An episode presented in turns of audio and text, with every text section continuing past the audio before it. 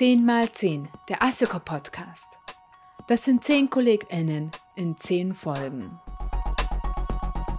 Wir geben euch hier einen Blick hinter die Kulissen. Meine KollegInnen erzählen über sich und ihre Projekte und über Geschichten und Einsichten aus dem Alltag eines Berliner IT-Unternehmens. Heute sprechen wir mit unserem neuen Kollegen Max über Software-Testing. Außerdem erzählt er uns über seinen Start bei Assicor, der von der Corona-Pandemie überschattet wurde. Also Freunde der IT. Hier ist Max. Ich bin Testingenieur bei Assicor. Ähm, seit dem 16.03. bin ich dabei. Bin sozusagen für die Software -Test, äh, für Software-Testing verantwortlich. Ähm, meine Aufgabe ist also neue ähm, Programme, die geschrieben werden oder neue Features in schon vorhandenen Programmen zu testen auf Funktionalität und sozusagen, ob äh, den Kundenanforderungen entsprechen, ob das alles so richtig ist, wie es ähm, sein soll. Also du bist quasi der User, der erstmal alles aufschreibt und alles ähm, abklopft, alles ähm, versucht, irgendwo, irgendwo, irgendwo einen Fehler zu finden, sozusagen. Naja, alles äh, tendenziell ja. Ähm, alles geht aber nicht. Ähm, komplettes äh, Testen, komplette Fehleranalyse geht nicht, weil eben sehr viele, ähm, sage ich mal, Fehlerwirkungen nur sehr, sehr schwer zu finden sind, weil man eben genau seltene Parameter dann halt eingeben muss oder seltene Wege halt gehen muss, um umso komplexer ein System wird, umso unwahrscheinlicher ist es letztendlich, dass man alle Fehler findet.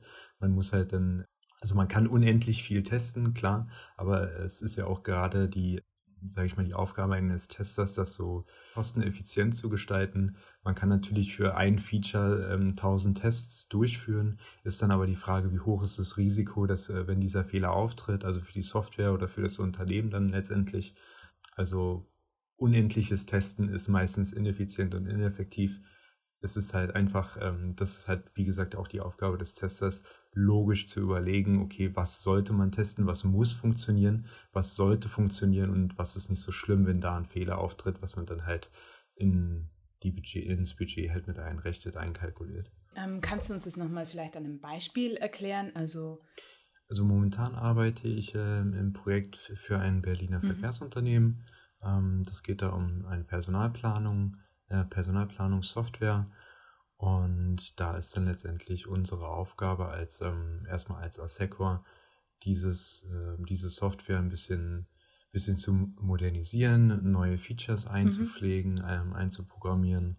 Und meine Aufgabe ist dann als Tester eben diese neuen, ähm, diese neuen Inkremente, also diese neuen Einspielungen der Features dann halt zu testen, zu gucken, ob das funktioniert ähm, zu gucken, ob das auch den ähm, Kundenanforderungen entspricht, ähm, weil man als Entwickler manchmal ähm, eine zu technische ähm, Sicht auf die Dinge hat und dann halt zum Beispiel die äh, Benutzerfreundlichkeit oder die Benutzerübersicht ähm, darunter leidet. Das ist dann zum Beispiel auch eine Aufgabe des Testers, dass es nicht nur von der, ähm, vom Code her, von der Funktionalität funktioniert, sondern dass man damit halt auch noch als als normaler Bearbeiter, sage ich mal, als Endnutzer damit auch noch zu, ähm, zurechtkommt. Das ist also sehr interessant an meinem Job oder auch an dem Projekt jetzt. Und im größten Teil geht es halt einfach darum zu gucken, ob die neuen Features funktionieren und ob halt auch noch alte Feature, die damit in Interaktion sind, auch dennoch funktionieren. Du hast eben auch Usability erwähnt. Ähm, das bringt mich gleich zu meiner nächsten Frage. Und zwar, es gibt ja auch automatisches Testing. Was ist der Unterschied, wenn du das mhm. machst oder wenn es automatisch getestet wird? Hm, so pauschal den Unterschied kann man jetzt ähm, so nicht sagen. Ähm, in manchen Tests ähm, macht es schon mehr Sinn, das zu automatisieren. Zum Beispiel, wenn es immer wieder wiederholende Tests sind oder wenn es zum Beispiel ähm, Performance-Testing, ähm, um Performance-Testing geht, das ist als Mensch nur schwer durchführbar oder wenn es halt auch ums Testen geht, welche Daten an die nächste Schnittstelle übermittelt werden. Ähm, das ist dann halt, wäre dann schon sehr, sehr technisch, was halt ähm, bei Menschen zu Fehler führen kann. Da machen automatisierte Tests natürlich Sinn, ähm, gerade auch wenn es um wiederholende Tests geht, ähm, weil natürlich, wenn man einen Testfall hundertmal durchführt, ist man als Mensch dann irgendwann ein bisschen vielleicht ein bisschen betriebsblind und da kommt dann halt trotzdem wieder Fehler, ähm, weil man halt einfach nicht mehr so die Konzentration hat oder die Motivation.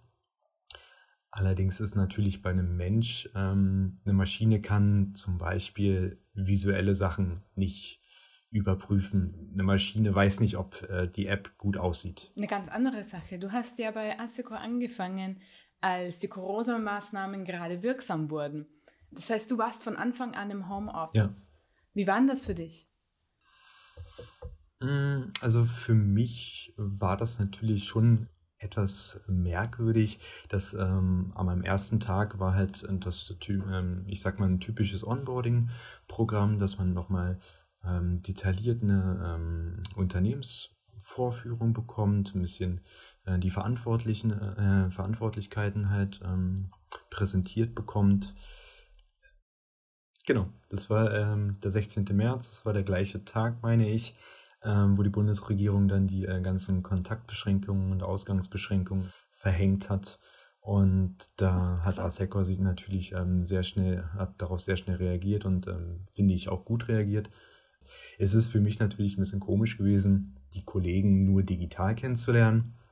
Und auch, ich sag mal, nach der Arbeit, dass man sich zum Beispiel mal trifft als Team oder ein Team-Event hat, das fällt natürlich auch alles aus. Also das ist schon sehr ungewöhnlich, aber das klappt eigentlich alles sehr gut. Mein Team ist sehr kommunikativ, sehr, sehr engagiert auch und ich fühle mich da einfach Ach, sehr super. gut aufgenommen.